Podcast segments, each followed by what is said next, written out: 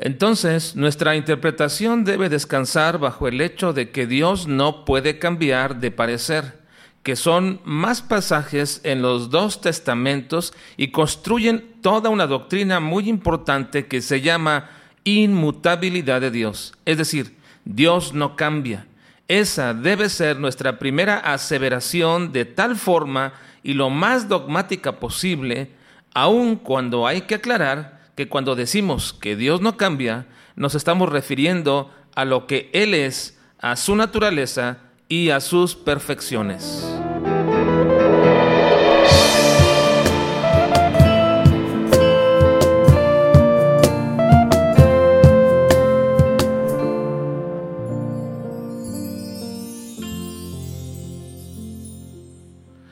Estamos dándole la continuidad a nuestro apéndice bajo la pregunta, ¿Dios se arrepiente? Esta es la parte 2 y la veremos bajo el subtítulo, La exégesis es el conocimiento de la escritura.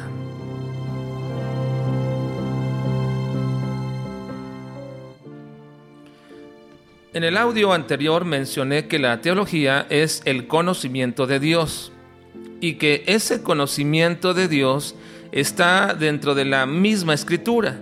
A veces la teología de muchos está prejuiciada por sus tendencias, ya sea de un sistema o inclinación, y otras veces por desconocimiento, y otras tantas solamente por su pura experiencia. Y de acuerdo con ello, su conocimiento de Dios es segmentado, es parcial, por eso encontramos a gente diciendo esto, Dios no puede enviar a gente al infierno porque Él es amor. Y otros dicen, Dios no puede castigarnos porque Él es bueno. Como también otros dicen, tú te vas a aliviar o te vas a levantar de esta circunstancia difícil porque Dios es poderoso.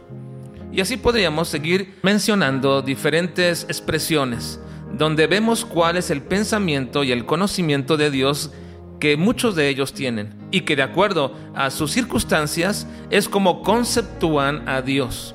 Ahora, aclaro que no estoy diciendo que Dios no sea bueno o que Dios no es amoroso o que Dios no es poderoso.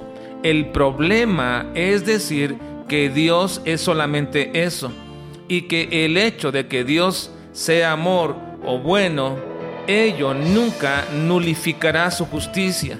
Recuerden lo que dice Hebreos 12:6, porque el Señor al que ama disciplina y azota a todo aquel que recibe por hijo.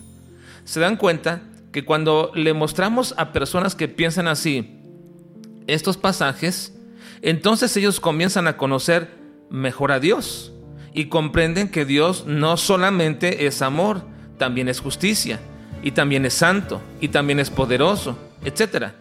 Sus percepción que tienen de Dios será cada vez mejor bajo la mirada de todas sus perfecciones o atributos en un equilibrio. Pero aquí hay que entender que muchas veces no es tan fácil comprender algunas cosas que la Biblia dice acerca de Dios. Y es donde entra lo que llamamos la exégesis. Exégesis es simplemente el significado de algo. La exégesis bíblica entonces es el significado original que el autor le quiso dar a lo que escribió. Así que hay que reconocer que para saber ese significado tenemos dos problemas. Primero, no estuvimos allí. Y segundo, si hubiésemos estado allí, tendríamos la dificultad por la cultura y el lenguaje para entender lo que se dijo. Y para esto es precisamente que nos sirve hacer una exégesis de algunos pasajes para reducir el tiempo de ellos hasta nosotros y entender de acuerdo a su cultura y lengua qué es lo que quisieron decir. Y todavía hay que lidiar un poquito con nuestras traducciones, en nuestro caso al español, que muchas veces no son las más adecuadas en algún momento en algunas palabras. Y es aquí donde la exégesis tiene su aportación o una aportación muy interesante. Veamos entonces que en la Biblia hay alrededor de unos 12 pasajes donde dice que Dios se arrepintió. Hay dos de los más conocidos de estos pasajes que son Génesis 6, 6 y 7 que dice, Y se arrepintió Jehová de haber hecho hombre en la tierra, y le dolió en su corazón.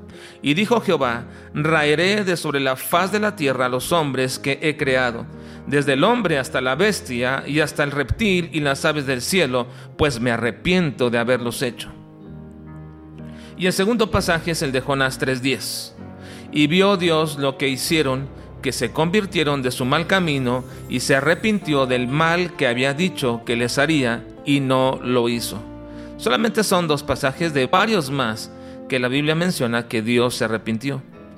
Lo que hace la exégesis en estos pasajes es tomar las reglas de interpretación de la hermenéutica y aplicarlas. Aquí voy a usar tres de esas reglas para explicar qué significa que Dios se arrepintió. Primero, la regla que se llama o que dice que lo oscuro se debe entender a la luz de lo claro, o también lo poco se debe entender a la luz de los muchos. Los judíos aplican esta regla eh, llamada ligero y pesado. Esta regla entonces lo que significa es que uno debe interpretar un pasaje no de manera aislada, sino a la luz de los muchos pasajes y de los pasajes más claros que el texto que estamos interpretando.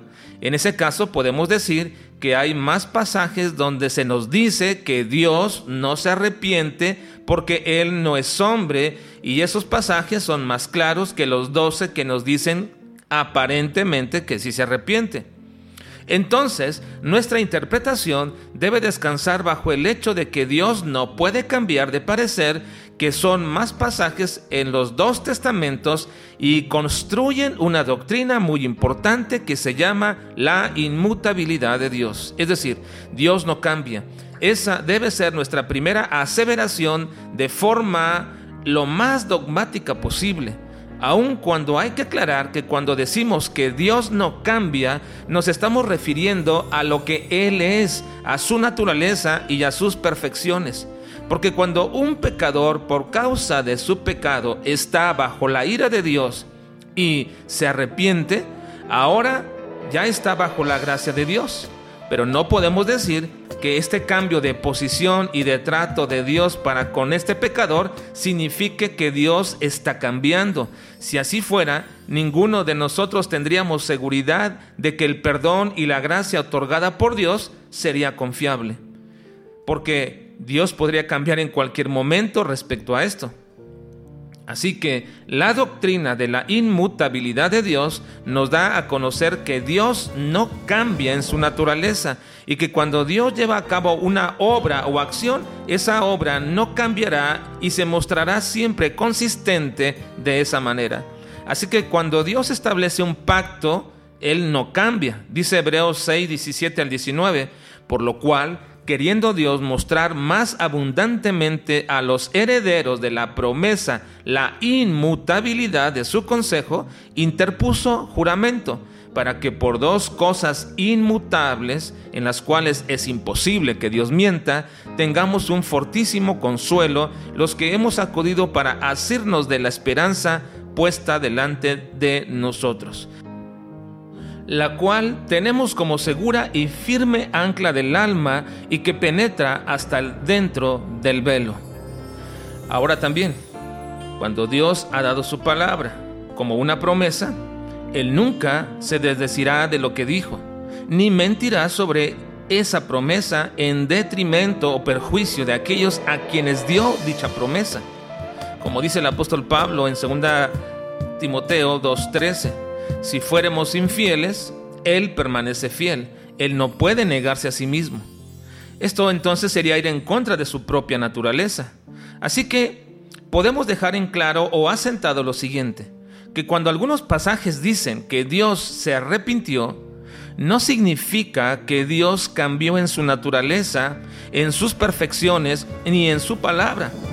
Y esto es lo que significa entender los pasajes oscuros o difíciles a la luz de los muchos otros o de los claros.